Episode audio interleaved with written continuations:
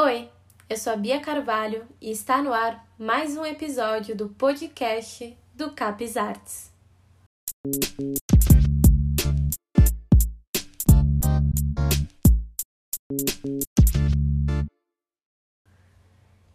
Essa semana atingimos a marca de 400 mil mortos por Covid-19 no Brasil.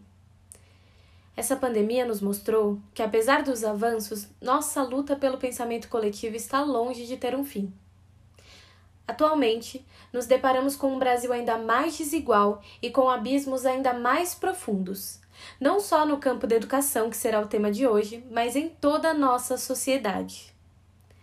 Nessas últimas semanas, buscamos trazer algumas questões para refletirmos sobre esse tema que reconfigurou nossa realidade e nos deixou de luto pela morte de tantas pessoas queridas. Nossos mais sinceros sentimentos para todas aquelas e aqueles que perderam amigos e familiares nesse período tão difícil.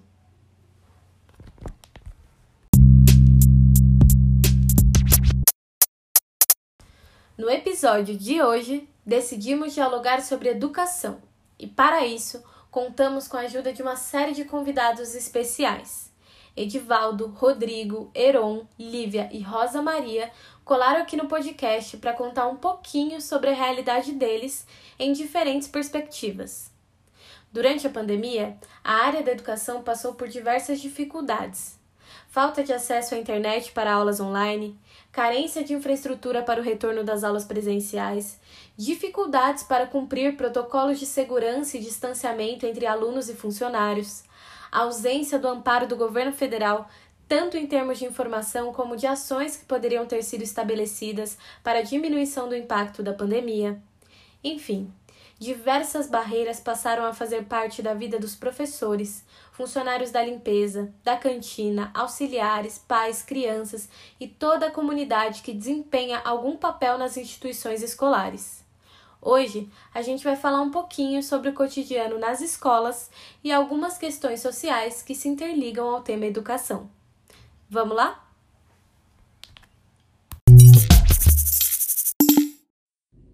Oi, gente! Aqui é a Letícia. E antes da gente partir para as nossas entrevistas, eu venho trazer o recado do CAPES com a agenda dos próximos 15 dias para a gente acompanhar todas as atividades que vão estar tá rolando. Segunda-feira, dia 3 do 5 às 18 horas, tem roda de estudos da mulher. Dia 7 do 5 às 8 tem roda de inclusão. Essa roda eu vou participar para falar sobre arquitetura inclusiva e acessibilidade. Dia 8 do 5 às 4 horas tem ateliê de escrita e criação literária. Também no dia 8 do 5 às 19 horas tem roda de poesia. E no dia 14 do 5 às 19 horas tem drops da roda de poesia. Acompanhe as redes sociais do CAPS lá no Instagram, no Facebook, tem todas as informações e os links de acesso para essas e para outras atividades que surjam aí nesses dias, tá bem? Como a Bia contou, nós convidamos pais alunos e professores tanto da rede pública quanto da rede privada de ensino para traçar esse panorama comparativo entre as diversas realidades, dentre as muitas que se apresentam. O nosso primeiro convidado de hoje é o Edivaldo. Além de ser professor da rede pública, o Edivaldo também é supervisor regional ali na Capela do Socorro, que é na zona sul de São Paulo. Então, ele vai ajudar a gente a entender não de uma maneira local, mas de uma maneira um pouco mais regional, como as escolas estão enfrentando esses problemas, como os funcionários estão se organizando nessa questão da pandemia e quais os problemas que eles estão enfrentando, qual é a realidade dessa comunidade a um nível mais regional. Então vamos ouvir, a entrevista dele está muito interessante, está muito esclarecedora. Olá, sou o professor Edivaldo dos Santos Nascimento professor da Rede Municipal de Educação, mais precisamente na Educação de Jovens e Adultos uh, da MF do Céu Três Lagos, e também supervisor escolar na Diretoria Regional de Educação Capela do Socorro. Bom, desde o ano passado, quando os casos de Covid começaram a disparar por todo o país, e aqui em São Paulo não foi diferente, ah, a preocupação dos profissionais da educação para o possível retorno presencial para a possível reabertura das escolas para atendimento de alunos, ela tem preocupado bastante. E a preocupação passa pelo ambiente é, escolar, que, do nosso ponto de vista, é um ambiente que facilita a disseminação do vírus e, consequentemente, né, a contaminação aí é, dos alunos, dos professores e tudo mais. Portanto, para nós, profissionais da educação, um retorno seguro ele só se daria após a maioria ou uma boa parte da população tivesse sido vacinada. É, tivemos informações aí de vários vários é, alunos, né? Bebês, crianças, lá do, dos seis, das EMEIs, que é, se infectaram. Muitos deles assintomáticos. E é óbvio que este vírus, então, seria é, ou circularia né, nas famílias. Nós não queremos nenhum óbito. Portanto, esse é o grande medo. Porque o medo não é só do professor se contaminar, embora uh, essa preocupação, esse medo do professor é latente, né, é evidente. A gente dialogando com os professores, muitos deles estão reclusos. Né? Uma grande parte desses que, inclusive, não estão indo para as escolas por conta da greve, estão reclusos.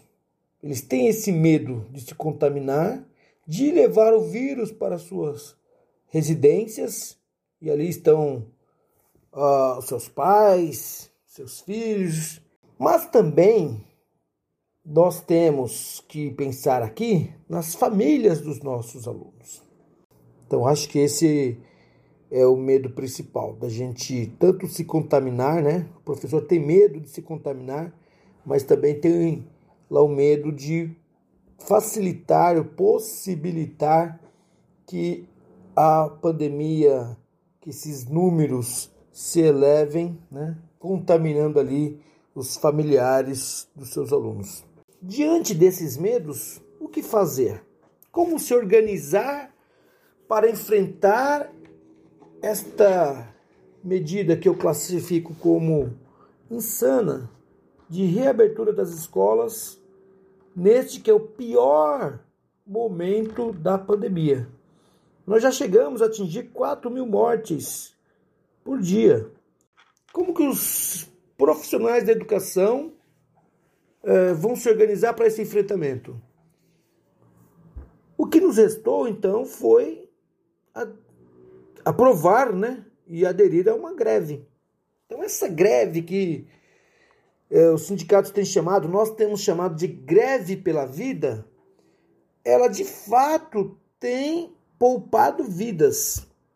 Se todas as escolas estivessem funcionando como o governo gostaria desde o dia 15 de fevereiro, os números de contaminados, os números de internados e de mortes certamente seria maior.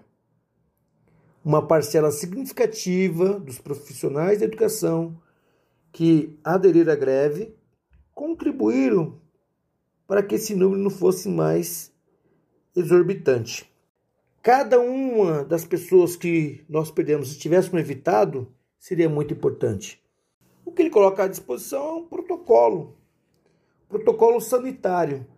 Coloca uma série de condições para a reabertura das escolas, mas que ele tem muitas falhas. E essas falhas, elas são principalmente de responsabilidade do Estado.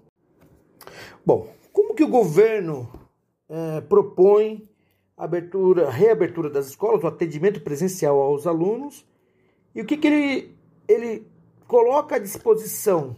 Por exemplo, o protocolo diz da necessidade da higienização, desinfecção dos ambientes constantemente. Só que a prefeitura de São Paulo, ela reduziu o quadro de profissionais da limpeza. Como reduzir o número de funcionários que vão fazer aquilo que, no meu entendimento, é o mais importante nesse momento da pandemia, que é a higienização, desinfecção dos ambientes. Além de provocar um desemprego, esse novo contrato das empresas de limpeza traz esse risco à saúde, à vida das pessoas por estarem no ambiente que não está sendo devidamente higienizado, devidamente desinfectado. Desde março do ano passado, é, as escolas permaneceram abertas, ou a maioria delas, com atendimento na secretaria. Essas pessoas que estiveram nas escolas esse período todo, elas ficaram suscetíveis à contaminação. Neste ano, a coisa piorou bastante. A situação piorou bastante. Foram várias escolas que registraram casos de Covid em bebês, crianças, alunos, jovens, alunos adultos da EJA e também professores, ATS. No final de fevereiro, a gente contabilizava aqui na nossa região 65 escolas com casos de Covid. A maioria delas teve que fechar para a quarentena, com em média 3, 4 casos de Covid por escola. Isso já ultrapassa aí a casa dos 200 contaminados. E para nossa tristeza, de janeiro para cá, nós tivemos quatro óbitos de pessoas vinculadas às escolas aqui da região. O ATE, que é o profissional que atua na secretaria, João Vitor, que trabalhava na MF Jardim Cipramar, veio a óbito em janeiro. Elizabeth até que trabalhava na secretaria da MF da MF Olegário Mariano, na Vila São José. Ela e o marido perderam a vida para a Covid. Mais recentemente, esta semana, mais preciso ontem, nós tivemos a notícia da morte do senhor Enéas, trabalhava lá no Céu Três Lagos. São quatro registros de óbitos de pessoas que atuavam na secretaria das escolas. Né? O medo dos profissionais é legítimo. A consigna que nós te temos aí é, difundido, né? escolas fechadas, vidas preservadas, ela é mais do que justa. O que, que nós reivindicamos? Primeiro, o ensino remoto para todos os alunos. O trabalho remoto para todos os profissionais que atuam nas escolas, para que as pessoas possam cumprir o isolamento social. E a gente sabe que o quanto é difícil esse isolamento so social. Porém, não pode o governo, que, que é o principal responsável por garantir esse isolamento social, propor ações que é, vão na contramão do isolamento. É, Para que este ensino remoto seja de qualidade, é preciso que o governo distribua os tablets com chip de internet que já foram comprados, mas que estão nas escolas pendentes de é, instalação do chip de configuração desses equipamentos. Não pode o governo fazer uma compra e esperar um ano para poder efetivar aquele produto. Isso é um erro e a gente tem que cobrar da Secretaria Municipal de Educação. Segundo, a gente precisa ter, a Secretaria Municipal de Educação, uma política de amparo às famílias carentes. A distribuição de cestas básicas elas têm que ser constantes. O cartão alimentação, o auxílio merenda que a gente tem dito, ele precisa ser de um, de um valor maior. As crianças da, da, da MF recebem 55 reais. Dos seis, 110 reais. Mas é muito pouco. As famílias com vulnerabilidade social precisam ser melhor assistidas. E para avançar, é, a gente sabe do, do auxílio emergencial municipal que precisa ser um valor razoável. Hoje ele foi aprovado na casa dos 100 reais, é muito pouco. Então, para vencermos a pandemia, é isolamento social e apoio financeiro às pessoas que estão passando fome. Enquanto profissional da rede pública de ensino, nós convidamos o Rodrigo Alves, que é professor e também faz parte da equipe do podcast. Ele entrou agora em abril, está fazendo parte do nosso trabalho e a gente agradece não só o depoimento dele, mas o interesse em fazer parte do nosso trabalho voluntário. Muito obrigada, Rodrigo. Seja bem-vindo e a gente quer muito ouvir o que você tem para falar. Vamos ouvir. Boa tarde a todas, a todos e a todos que nos ouvem no podcast do CAPS. Estou na rede desde 2007 e trabalho aqui na Zona Sul de São Paulo, na região do Capão Redondo. Curioso notar que sempre que ocorre o debate sobre a volta às aulas, nós temos aí capítulos que vão sendo adicionados a, a essa proposta já feita em outras ocasiões, no passado, ano passado, ao longo do no começo desse ano e agora, né, que nós temos aí um, um número tão alto de pessoas que morrem é, dia após dia. Então, só para trazer aqui alguns dados, nós temos é, índices de mortalidade que estão num platô hoje considerado altíssimo pela ONU, pela OMS, perdão. Além disso, nós temos novas variantes que surgiram em decorrência dessa é, inoperância do governo federal e dos governos estaduais, estaduais e também municipais como um todo, né, cujas pesquisas indicam que são altamente transmissíveis e que poderiam desencadear casos mais graves em diversas faixas etárias. Ou seja, já não existe um grupo de risco é, como se estabeleceu no começo né, da pandemia. Hoje, todos fazem parte aí do grupo de risco. Na última semana, o deputado Ricardo Barros deu uma declaração na qual ele afirmava que só o professor não quer trabalhar na pandemia. Curioso, né?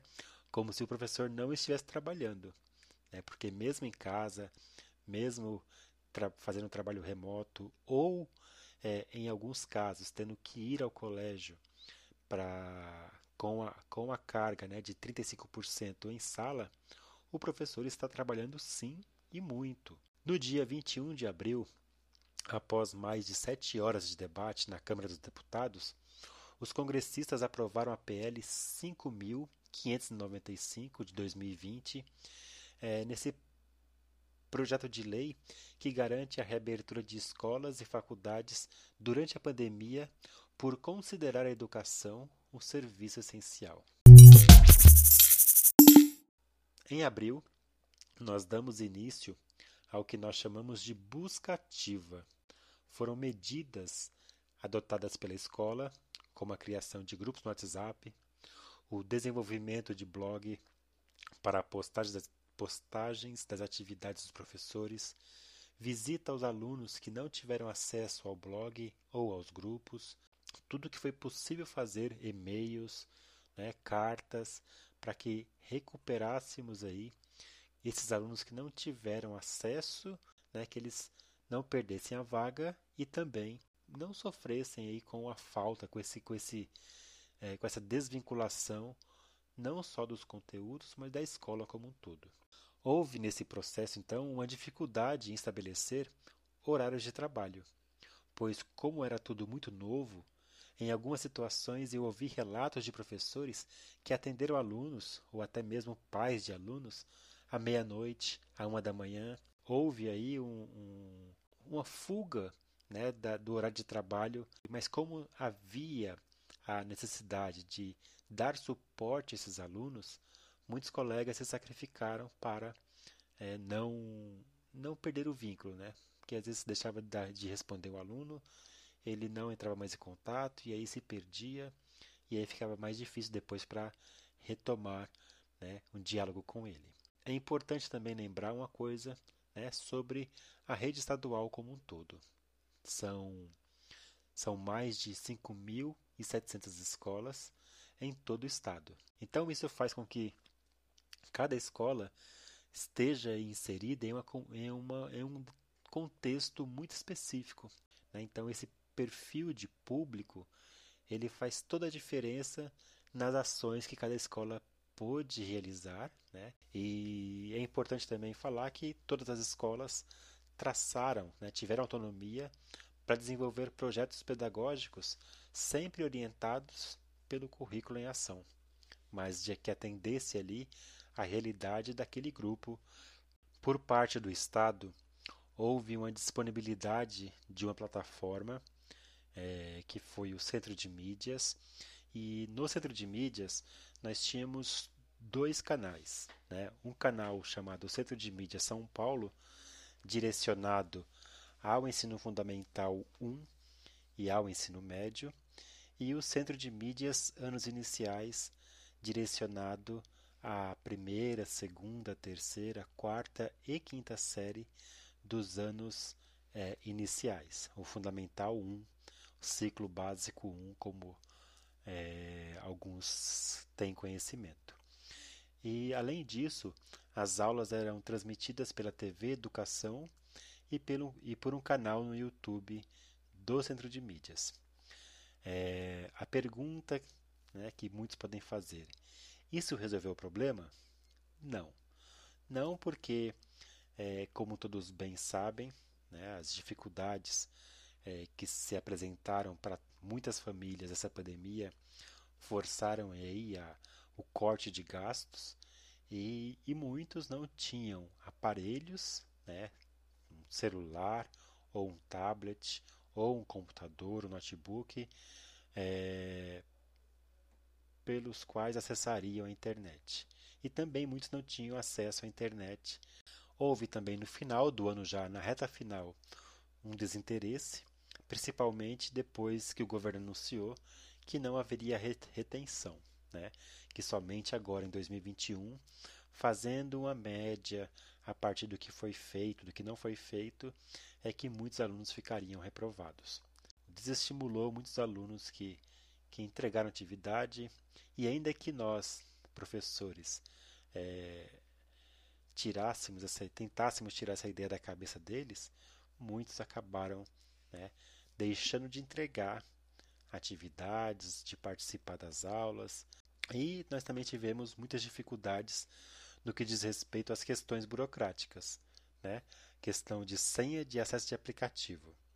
Então, o aluno é, muitas vezes ligava fora de horário ou mandava mensagens para pedir ajuda para acessar o aplicativo com um monte de coisa. Então, a gente tem que fazer esse trabalho, às vezes, repetir isso dez vezes é, mesmo colocando nos grupos. Então, tudo isso também dificultou muito o acesso durante é, esse, essa retomada das aulas.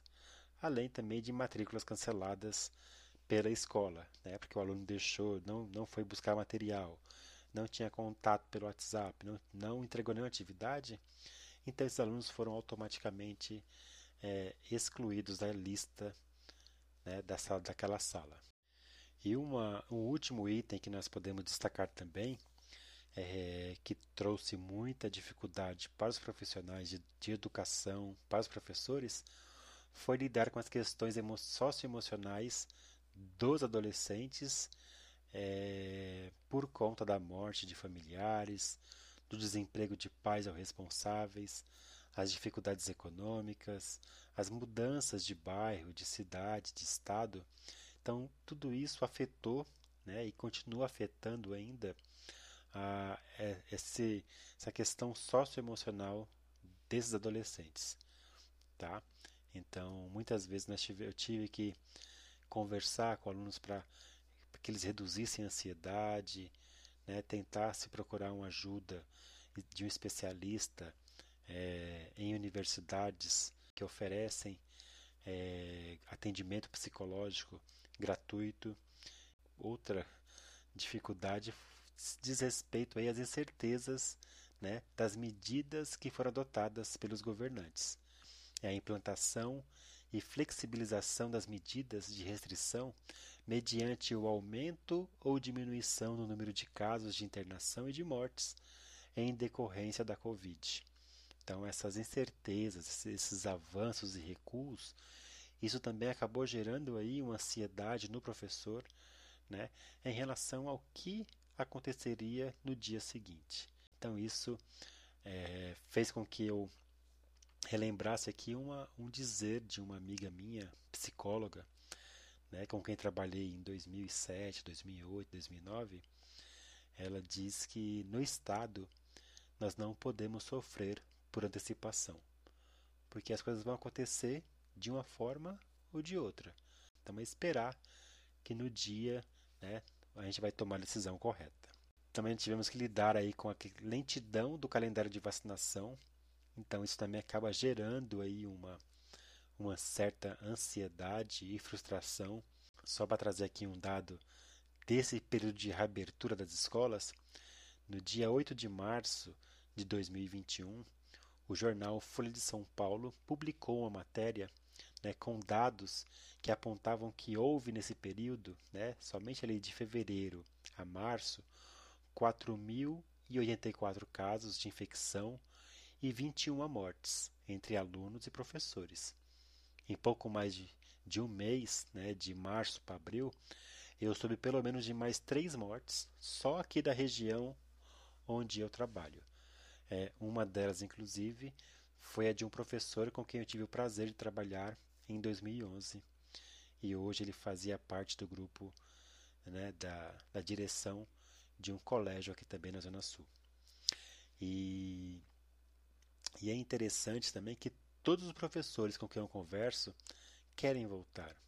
Né? Acho que todos nós, todos nós que estamos na linha de frente aqui, dia a dia após dia, na educação, nós temos esse compromisso com a sociedade, né? não só de é, fazer com que os alunos passem de ano, mas com que eles tenham o acesso, assim como nós tivemos, à educação de qualidade, que eles consigam, que eles possam é, sair do colégio e não só é, almejar aí as, os, a, a carreira acadêmica, porque a educação é muito maior do que isso, né? Então acho que o mais importante é que o aluno tenha segurança para fazer as escolhas corretas, seja ingressar no mundo da arte, né, ser um músico, ser um artista, ser um, ator, é, seja ingressar no mundo do, dos esportes, ser um jogador de futebol, jogador de vôlei, um lutador de MMA, por que não? Né? De ser um lutador de, de, de karatê, um atleta né, de corrida. Então aí nós temos é, uma escola que capacite o aluno para a realização dos sonhos que ele tem.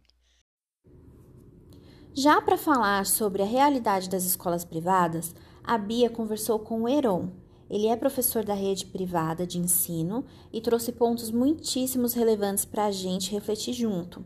Vamos ver. As dificuldades, elas são muitas. Elas também vão do, do campo pedagógico ao técnico e ao burocrático, ao comunicativo, ao tudo, na verdade, né? Começando que, a primeira coisa, mesmo sendo professor de escola particular, numa escola que já tinha uma, uma pegada tecnológica de cursos que a gente já teve anteriormente, isso facilitou muito a vida, porque os recursos tecnológicos que a gente começou a usar no dia a dia, a gente já conhecia, a gente só precisou treinar mais e usar mais. Então, relativamente foi fácil nesse sentido.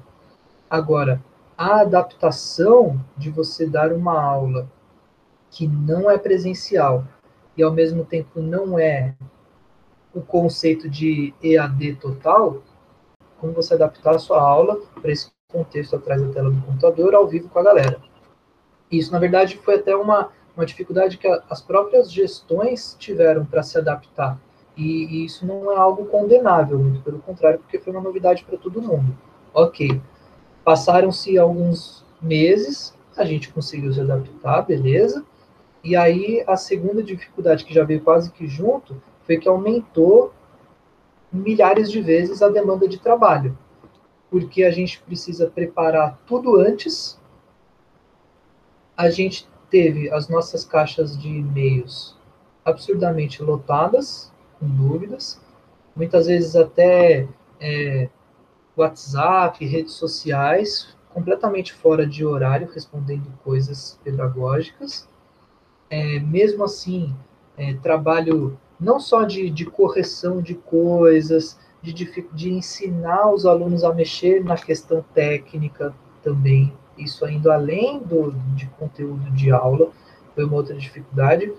É uma, uma percepção minha, mas também de muitos colegas e de muitas outras escolas, que a demanda de trabalho burocrática com para a coordenação, para a gestão também aumentou. Quantidade de relatórios, quantidade de tabelas, numa tentativa de talvez, ao mesmo tempo, justificar que o trabalho remoto está acontecendo, porque de primeira muitas vezes há essa desconfiança. Poxa, será que a pessoa lá do lado da na casa dela está trabalhando sim ou não? Justificar se o aluno está entrando sim ou não, se ele está saindo, se ele está entrando e, e indo dormir, indo fazer qualquer outra coisa, indo trabalhar também. E aí chega uma hora que você não consegue nem viver e nem preparar uma aula minimamente agradável, porque você está numa exaustão. E já é outra dificuldade que é a exaustão de ficar o dia inteiro. Lógico que tem muitas profissões que já ficam o dia inteiro no computador, mas não o dia inteiro ao vivo. Você está dando uma energia muito maior. Então, é, são essas dificuldades. Aí tem a dificuldade de comunicação com os alunos, que é aluno que não consegue entrar na aula por diversos problemas sociais, que precisa ir trabalhar por causa disso, por causa daquilo. Aí são os alunos que não abrem é, a câmera, aí você não sabe se, ele, se eles estão ali com você ou não, então você acaba dando aula no escuro, mas por um lado você também entende, porque o aluno tem vergonha muitas vezes do, do ambiente da casa dele, ou ele não, não, arrumou o cabelo e está com vergonha do cabelo, ou como muitas meninas falam, que elas não se sentem seguras e à vontade para expor suas imagens, porque geralmente os meninos vão tirar print e sexualizar imagens de, as imagens delas de alguma forma. Então é, é tudo isso. É aluno que não tem recurso de nem conseguir ligar o áudio e ele só vai escrever no chat e você diminui a sua comunicação, fora os impactos da pandemia, as notícias que já deixam você para baixo. Então, na verdade, assim, tem, teve algum aprendizado em relação a isso? Teve, porque você conheceu mais recursos, assim, tecnicamente você evoluiu um pouco mais. Agora, em termos de demanda de trabalho, de qualidade de aula, é, caiu absurdamente, né? E chega uma hora que todo mundo cansa, os alunos cansam de ficar. Você faz o jogo uma vez, você faz um quiz uma vez, que a galera adora. Você faz uma vez, duas, três. Você não pode usar esse mesmo recurso para sempre, porque todo mundo vai cansar. Então, o que os alunos têm reclamado, têm pontuado, não reclamado, mas numa conversa franca mesmo, principalmente nesse ano de 2021, é que assim, virou o ano e as coisas continuaram, as aulas continuam não sendo significativas do ponto de vista social da vida, e tudo aquilo que era divertidinho, de recurso, de jogos, de dinâmica, de não sei o que, não sustenta mais. E aí eu não vejo que, que está havendo uma discussão séria e uma, e uma mudança, não a curto, mas pelo menos a médio prazo, de mudar a concepção pedagógica da coisa. Isso eu não estou falando da, das escolas em que eu trabalho, estou falando de uma forma geral, obviamente. A gente está discutindo coisas técnicas, a gente não está discutindo significado das coisas. Né? E, na verdade, nada disso é, é, novidade, porque há décadas já se fala de uma educação não significativa. E agora isso ficou escancarado e pass, passaram-se meses, um ano e um mês, um ano e pouco, e não mudou nada. Porque eu posso trazer milhares de jogos incríveis. Se eles continuarem não conectando com a realidade, se eles continuarem falando de oração subordinada, de tipo de predicado, de tipo de sujeito, vai continuar não fazendo a menor diferença na vida das, das crianças e adolescentes, como não fez para nós quando estudamos há anos atrás, agora continua não fazendo diferença. A, a, a única diferença é que é um pouco mais divertido. Ajuda a criar vínculo entre professor e aluno, mas chega uma hora que cansa, porque você está mascarando uma, uma situação que é muito mais densa, né? muito mais complexa.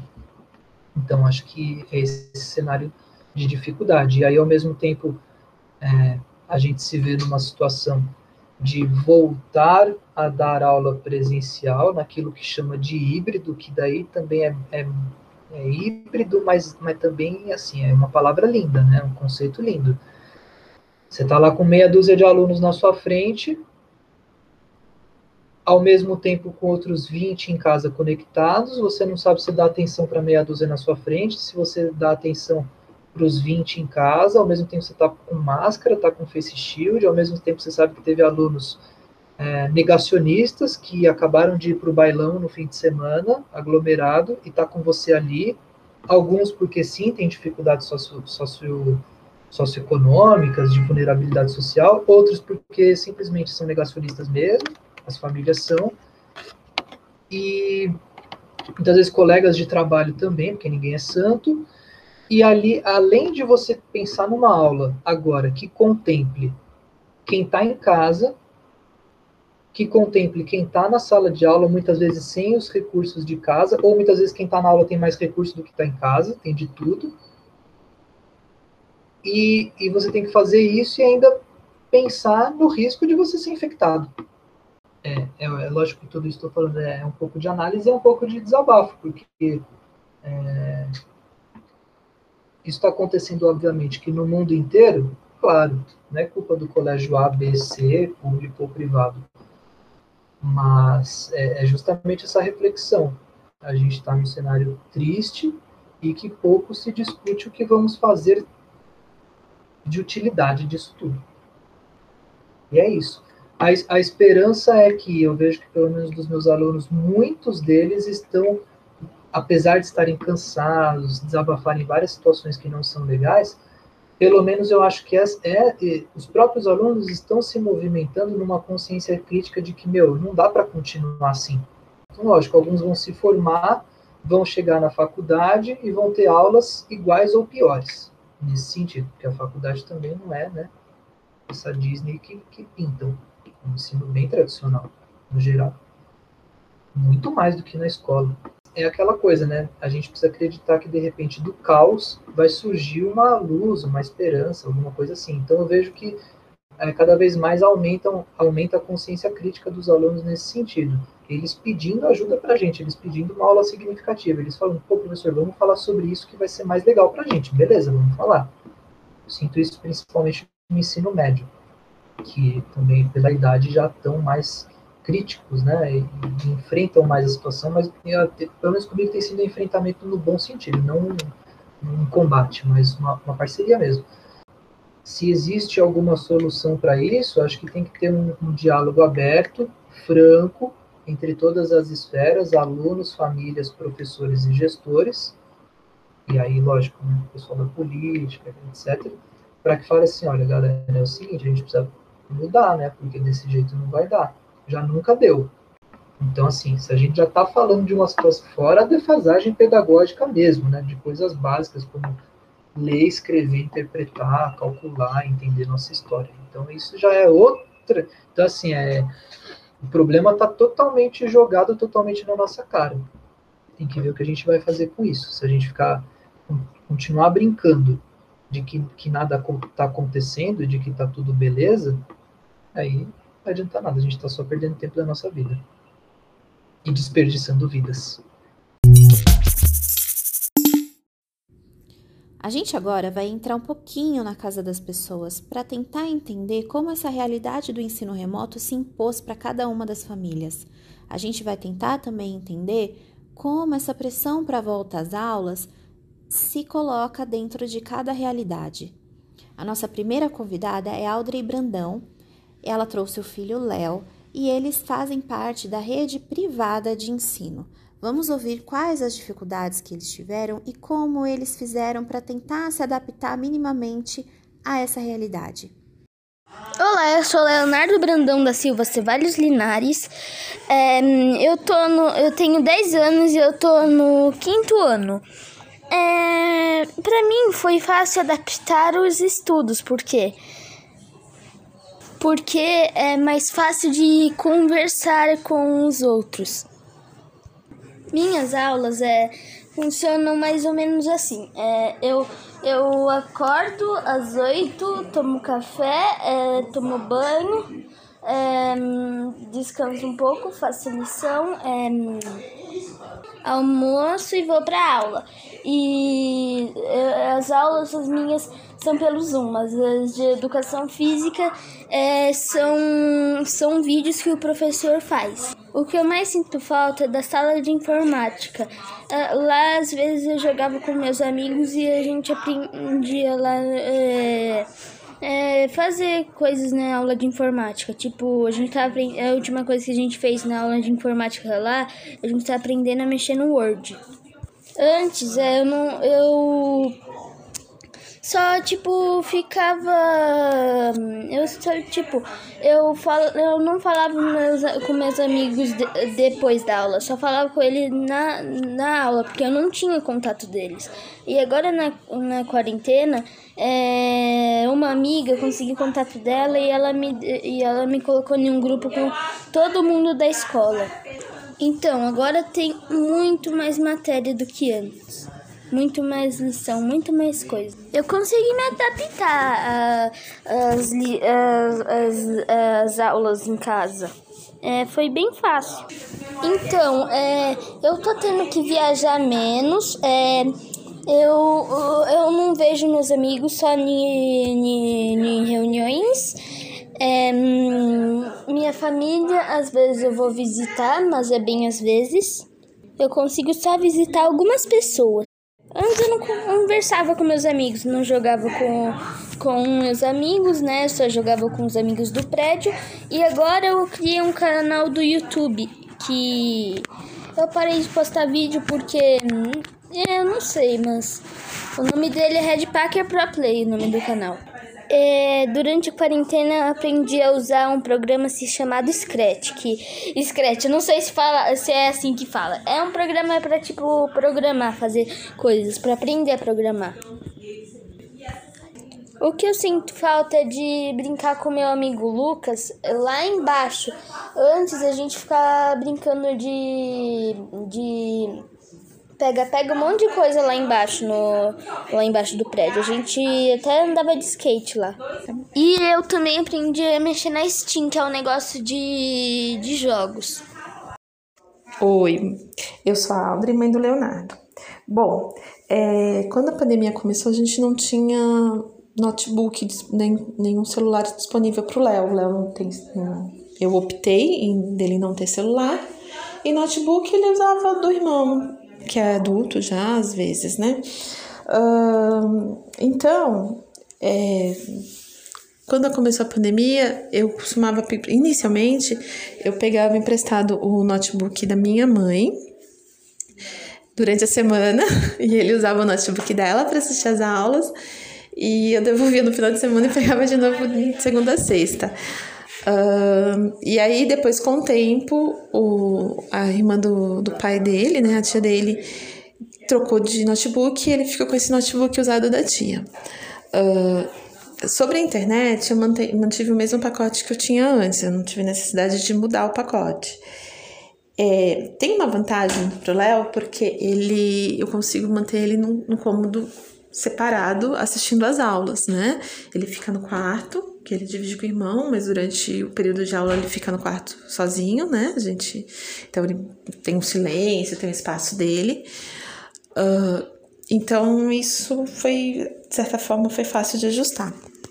Uma outra coisa que eu tive que adaptar, que era uma coisa que antes eu achava que criança na idade dele não deveria ter celular, rede social, WhatsApp, nada disso. E aí, quando os dias da pandemia foram passando, meses, né? Aí eu vi, vi a falta que ele sentia dos amigos, então eu acabei dando o celular para ele, né? Um celular usado. E deixei ele usar o WhatsApp, Instagram, para conseguir se relacionar. YouTube. Ele de assistir vídeos no YouTube, mas normalmente no meu, no meu celular, né? Uh, mas aí eu deixei ele usar tudo isso no celular dele para ele conseguir se relacionar e ficar menos isolado do mundo durante a pandemia. A aula dele é sempre à tarde, né, pelo Zoom. Então, é, apesar de não ter a rotina de se preparar para a escola, por uniforme, um, chegar, encontrar com os amigos, bater um papo, né? Encontrar todos os profissionais da escola, tudo isso, ele conseguiu manter, manter a rotina de, de pós o almoço, ir para ir o Zoom e assistir a aula. Então, ele assiste a aula da uma, desde o começo da pandemia, ele assiste a aula da uma até as cinco, às vezes seis horas da tarde. Então, ele tem todas as aulas. E como ele. E como ele tem contato com os professores todos os dias, uh, consegue tirar dúvidas com os próprios professores. Para mim, é, fica um pouco mais fácil porque eu não tenho que ajudar em todas as questões. Então, se assim, numa lição de casa que tem alguma coisa, eu ajudo a, ajudo a fazer, ajudo a corrigir, mas isso não ficou muito diferente do que era antes. Apesar de, hoje eu acho que eu pego um pouco menos no pé dele do que pegava antes, porque eu fico com pena, porque ele passa a tarde toda sentado, porque é diferente de, na escola de levantar e é, na hora entre o intervalo entre uma aula e outra, fazer uma coisa, conversar com os amigos antes depois da aula. Então eu acabo dando uma aliviada nas lições de casa, assim, vou. Não, não pego tanto no pé para estudar em casa, entre aspas, em casa como eu fazia antes. Uh, o Léo é o tipo de criança good vibe, então assim, você pergunta para ele, ele fala que tá tudo bem, tá tudo ótimo, que ele consi tá conseguindo, que conseguiu se adaptar, que é legal, porque antes ele não conversava com os amigos pelo WhatsApp, não tinha grupo e agora tem, essas coisas. Mas assim, não é de tudo verdade. Eu percebo que tem algumas coisas que ele queria que voltasse a ser como era no passado. Uh, a questão de gastar energia, né? Uh, hoje, é, é, assim, por ficar muito parado, dá aquela tristezinha, você vê com uma certa melancolia. Uh, inicialmente eu acreditava que dava que ele ia superar e as coisas iam passar. Nos últimos dias, últimos meses, eu estou observando que talvez a gente vai ter que procurar uma ajuda profissional porque é, eu acho que tá balando. Por exemplo, e, e assim, por ter, a gente ter contato com pessoas que tiveram Covid, uh, alguns casos até tristes tal, eu vejo que isso abala um pouquinho. Então, assim, às vezes eu falo assim, ah, vamos dar uma volta de carro para se parecer, e ele não quer. Então, assim, é, eu acho que depois para ele voltar ao mundo real, de passeios, de brincar fora, eu acho que vai ser muito difícil. Então eu acho que eu vou precisar de ajuda. Bom, a escola dele no começo do ano já voltou a, a, a ter aulas presenciais, né, no sistema híbrido. Eu já nessa época eu optei não deixar ele voltar porque eu sabia que a situação estava crítica. Preferi não me arriscar, até porque tenho contato com a avó dele, né, e que ainda na época não estava sendo vacinada. Agora, mesmo ela já tendo conseguido a segunda dose e a escola teve aquele tempo que suspendeu, né? Agora voltando, quando voltou, eu optei em manter ele fora da escola ainda, porque, na minha opinião, uh, ainda tem muito caso de Covid, uh, o grau de contágio ainda está muito alto. Eu acho melhor manter em casa. E e até porque ele está conseguindo aproveitar, o aproveitamento dele na escola está sendo bom, ele está aprendendo, então eu acho que dá para manter. E eu só vou, só vou voltar com ele para a escola quando quando, os, quando a curva baixar, os casos diminuírem, essa é a minha opinião. Mas eu sei que a, o tempo tá passando e agora ele mesmo tá ficando. Esses dias ele veio me perguntar quando é que ele volta, porque tem amigo dele indo e quer saber que dia que ele vai. Eu falei que não vai. Uh, então ele já está começando a sentir, mas a minha opinião é que ele só volte depois que, que a quantidade de casos e a quantidade de mortes diminuírem. Para falar sobre a realidade da escola pública, a gente convidou a Lívia Jacob e a filha dela, Rosa Maria, de 7 anos. Elas moram lá na cidade de Birigui, no interior de São Paulo. A gente vai ouvir um pouquinho sobre também como elas se adaptaram a essa realidade e quais as estratégias que elas usam para tentar passar por esse momento. Oi, eu tenho sete anos, eu sou a Rosa Maria Lemos Veiga e eu tenho um gatinho que chama Céu. É... Quando chegou o coronavírus, eu fiquei triste porque eu não ia ver mais meus amigos. Fazer as atividades em casa é mais legal que eu faço com a minha mãe. Eu gosto da saída e do recreio porque o recreio dá para brincar e a saída dá para brincar também. As coisas que eu mais gostava lá na escola e o que eu não tenho mais, eu gosto da saída e do recreio. Estudar em casa é chato porque eu não vejo os meus amigos. Eu sinto com tudo isso que tá acontecendo, eu sinto triste. E eu sinto falta de brincar. Olá, eu sou a Lívia, eu sou mãe da Rosa Maria e para a gente, aquele primeiro período dos três, quatro primeiros meses foram bem difíceis. É, a gente sentia muito medo, né? Então, moramos minha mãe, a Rosa e eu. A gente morava num apartamento o ano passado. Então, é, aqueles meses, naqueles primeiros meses só eu saía. A minha mãe e a Rosa não saíam, né? E eu saía, fazia as coisas necessárias, né? E voltava para casa. A Rosa, ela é muito sociável né? Ela gosta muito do contato e, e o, o, que ela sente muito falta e sentiu muito falta desde o começo era de estar com os amigos dela para brincar. Então, ela ficou muito estressada, ela ficou muito revoltada e, e ela tinha pesadelo, e voltou a dormir comigo. Então, foi um período bem difícil, esses primeiros meses que, que elas praticamente não saíram de casa. E aí, depois desse período, a gente falou: não, a gente precisa sair com ela, né? É, com todos os cuidados, a gente, a gente ia caminhar. Então, umas três vezes por semana, a gente levava ela para caminhar no meio da tarde, é, lá pelas três horas da tarde, que o pessoal costuma caminhar à tardezinha, né? Então, lá pelas três não tem muita gente na rua. E aí a gente ia, caminhava e, e voltava para casa. É, com relação às atividades escolares, inicialmente a gente retirava na escola um caderno de atividades com as orientações de como realizar as atividades. Depois de um período, a professora formou um grupo no WhatsApp e passou a enviar vídeos orientando os pais e mães é, como realizar as atividades com os alunos. É, Para a Rosa, especialmente, eu achei que, de certa forma, foi positivo a gente realizar as atividades com ela em casa. É, passado o período de adaptação, que também foi um pouquinho difícil, né? Porque era uma quantidade é, maior de atividades do que uma tarefinha comum que a gente fazia com ela. É, porque a, a professora já tinha comentado comigo que muitas vezes a Rosa não concluía as atividades na escola. E aí, é, eu fazendo as atividades com ela em casa, eu percebi que é, o que me parece é que ela precisa que alguém esteja ali do lado com e, dela para ela é, conseguir é, é, o aprendizado, né? realizar o aprendizado, concluir o aprendizado.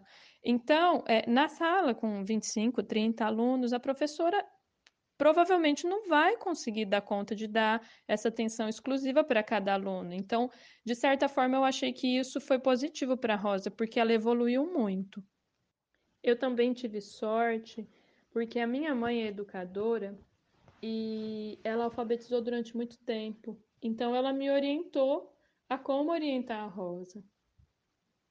A prefeitura fez uma pesquisa, a prefeitura aqui da nossa cidade fez uma pesquisa para saber quais pais é, optam ou necessitam pelo retorno das aulas, né, a gente optou por continuar com as atividades remotas, fazendo de casa, porque a gente tem essa possibilidade, né? A gente sabe que tem pessoas que necessitam da escola, mas a gente tem a possibilidade é, de não necessitar nesse momento.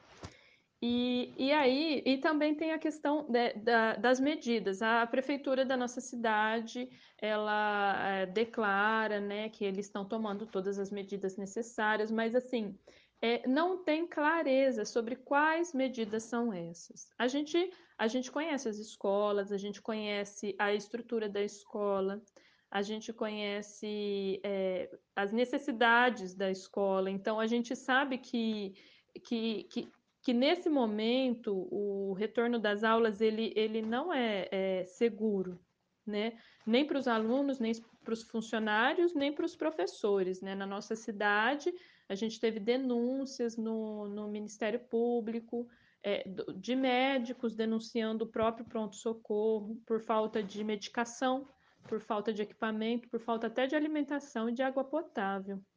Então, aqui na nossa cidade está tendo uma dificuldade de diálogo com o poder público com relação a isso, porque eles determinaram o retorno das aulas para a próxima segunda. E, e, os professores eles estão muito inseguros, como toda a população, muito insegura com esse retorno, né? A gente não consegue sentir segurança de que vai ser uma coisa segura para todo mundo que está envolvido, né? Para a comunidade escolar toda. Mas esse retorno é, no momento é opcional, então a gente optou por não não retornar. E a gente espera também que, o, que a prefeitura reveja e que, e que não retorne, né, para não colocar as crianças e toda a população em risco. Uma outra questão que surgiu aqui também é com relação à alimentação das crianças, né, porque a prefeitura estava fornecendo um kit alimentação que era uma mini cesta básica com alimentos básicos. É, e, e, aí, essa semana foi anunciado o retorno das aulas para a próxima segunda, e também foi anunciado que os alunos não receberiam mais o kit alimentação, que o aluno que tiver necessidade de da alimentação da escola, que ele vá até a escola, que ele agende esse horário na escola para ir se alimentar na escola. Então, mas também não tem clareza de como isso vai acontecer. E, e também é, e a garantia da segurança disso, né? Então, outra questão preocupante para nós aqui. E uma coisa que é fundamental na minha relação com a Rosa é o abraço. É aquele momento que ela está precisando muito, né? Que ela realmente não está bem.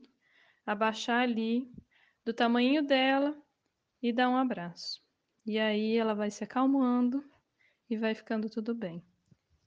Outra coisa também que a gente tem feito é, é, a gente marca com a amiguinha, com a mãe de uma amiguinha da Rosa, e a gente vai no parquinho uma vez por semana, assim, é, lá pelas três horas da tarde, que é um horário que, que não tem muitas pessoas na rua, né? Então a gente vai seguindo todas as recomendações de máscara. É, a Rosa também faz chamada é, de vídeo com a priminha dela, que, que mora em outra cidade, então elas até brincam por chamada de vídeo. A volta às aulas na pandemia é uma questão muito séria e que acomete cada família de uma maneira diferente. A gente sabe que a estrutura familiar, emocional e financeira é muito diferente de família para família e que a pandemia acomete cada uma dessas famílias de uma maneira muito particular. A nossa intenção com esse podcast é trazer algumas das realidades dentre as milhares de realidades que existem quando a gente fala sobre retorno às aulas e sobre pandemia. A gente sabe que o assunto é muito sério e demanda muito debate. O Estado tem sido ausente de oferecer infraestrutura, de oferecer apoio financeiro e tem colocado esse peso da decisão em cada família. Para fechar esse episódio de uma maneira um pouco mais leve, dentro de um tema tão complexo, a gente convidou a Marina Bessa para participar do nosso momento poético e trazer um pouco de leveza para esse momento que necessita tanto de arte e de amor. Vamos ouvir a Marina e a gente espera vocês no nosso próximo episódio do podcast do Caps Artes.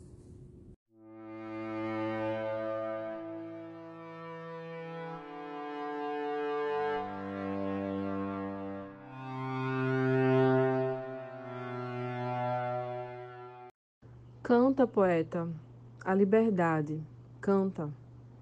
que fora ao mundo sem fanal tão grato, anjo baixado da celeste altura, que espanca as trevas desse mundo ingrato.